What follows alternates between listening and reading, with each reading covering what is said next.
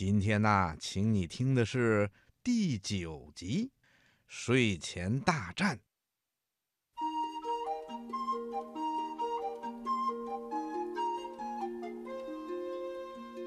每天早晨，贝贝熊一家都会微笑着醒来。他们耐心地排队，轮流洗漱。他们极有礼貌地享用早餐，午餐和晚餐也都秩序井然。但是，当太阳落山，月亮升起来，通往熊王国深处的金色土路旁边的树屋里就起了变化。窝里的小鸟都警觉起来，松鼠们竖起耳朵，甚至连瓢虫小姐都不肯飞回家里。八点整，所有目光都盯着大树屋，为什么呢？因为一场激烈的睡前大战就要开始了。战斗由熊爸爸的一句话引起：“孩子们，八点了，该睡觉了。”“什么该睡觉了？”小熊哥哥说：“天哪！可我刚刚把我的侏罗纪恐龙列好队，准备和白垩纪恐龙开战呢。”“那很好。”熊爸爸说，“可事实上，他们根本打不起来。”因为他们生活的时间相隔几百万年呢。好了，现在该睡觉了。可现在没有人在八点就睡觉了。小熊哥哥抗议道：“再说我比妹妹大，可以晚点睡。”这不公平。小熊妹妹说：“比哥哥小又不是我的错。”别闹啦，八点上床。现在已经八点了，所以赶紧去睡觉。现在还不行，亲爱的，熊妈妈说，在他们把所有的玩具收拾好之前还不能睡。可是妈妈，小熊妹妹说，我所有的玩具娃娃都已经准备好喝下午茶了。下午茶时间已经过了，熊妈妈说，所有东西都必须收拾好，放回原位，玩具娃娃、恐龙，所有的东西。哎，好吧，小熊哥哥叹了口气说：“和往常一样，小熊哥哥和小熊妹妹开始磨磨蹭蹭地收拾玩具。熊妈妈对熊爸爸说：‘现在不用指望他们了，照这种速度，一个小时也收拾不完的。’嗯，熊爸爸说：‘我明白你的意思了。’嘿，孩子们，咱们来玩个游戏，来一场看谁收拾的最快大赛。”可是孩子们依然慢吞吞的。当熊爸爸赢得了大赛的第一名的时候，他已经累得精疲力尽了。熊爸爸说：“好了，现在上床睡觉去。”小熊妹妹叫道：“爸爸，什么事，我的宝贝女儿？你还记得我们很小的时候，你把我们驮在后背上玩骑大马的游戏吗？”当然了，可是你们已经长大了。求你了，爸爸，求求你了。嗯，好像我只能答应了。驾驾，爸爸！孩子们窜上了大马，就是熊爸爸的后背。嘘，轻一点儿。熊妈妈小声地说：“我刚哄熊宝宝睡着了。”下来吧，孩子们。熊爸爸终于爬到楼上，他气喘吁吁地说：“把衣服脱了，准备洗澡。”最后一个进去的是小脏狗。小熊哥哥喊着，和小熊妹妹一边甩掉衣服，一边跑向走廊的另一头。在熊妈妈放洗澡水的时候，孩子们又大声地请求：“玩具，玩具，我们要玩具，不许拿太多。”熊妈妈要求说。可是哥哥有五个，我只有四个。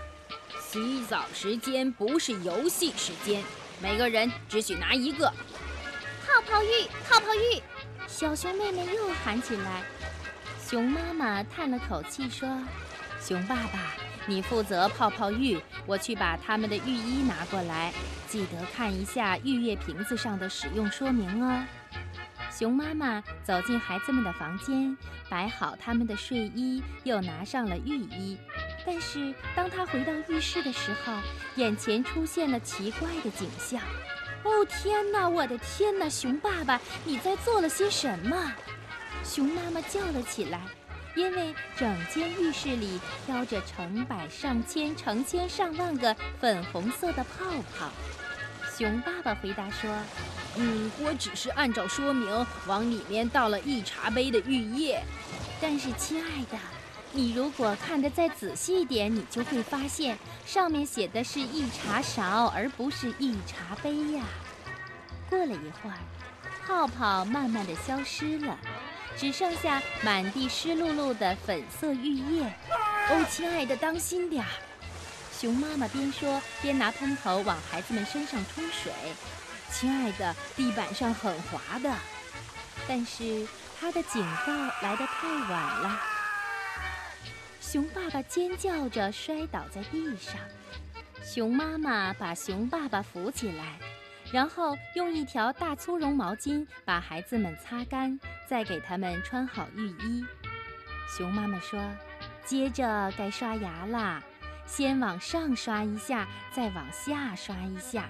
小熊哥哥抗议道：“不要那个旧的白牙膏，现在已经没有人用白色的牙膏了。”哥哥说的对，丽兹用的是红、蓝、白三色的牙膏，弗雷德表兄用的是紫颜色的。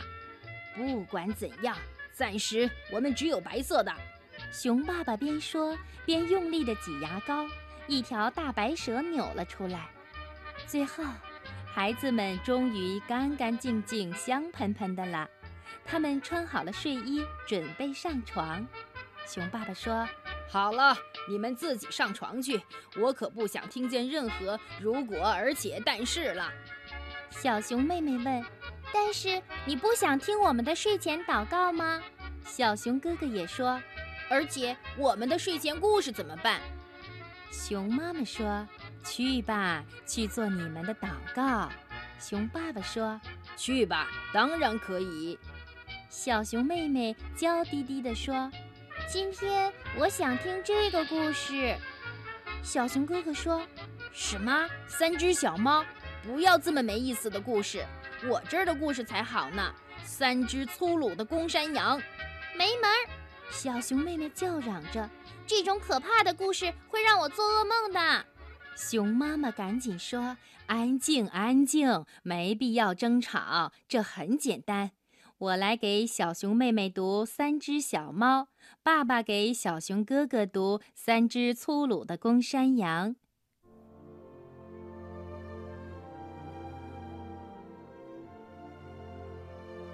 小熊哥哥舒舒服服地坐在熊爸爸的腿上。小熊妹妹舒舒服服地坐在熊妈妈的腿上，但是刚才的战斗太激烈了，才刚开始读，熊妈妈和熊爸爸的眼皮就打起架来，不一会儿，他们就睡着了。小熊妹妹从熊妈妈的腿上溜下来，小熊哥哥从熊爸爸的腿上溜下来，小熊妹妹说。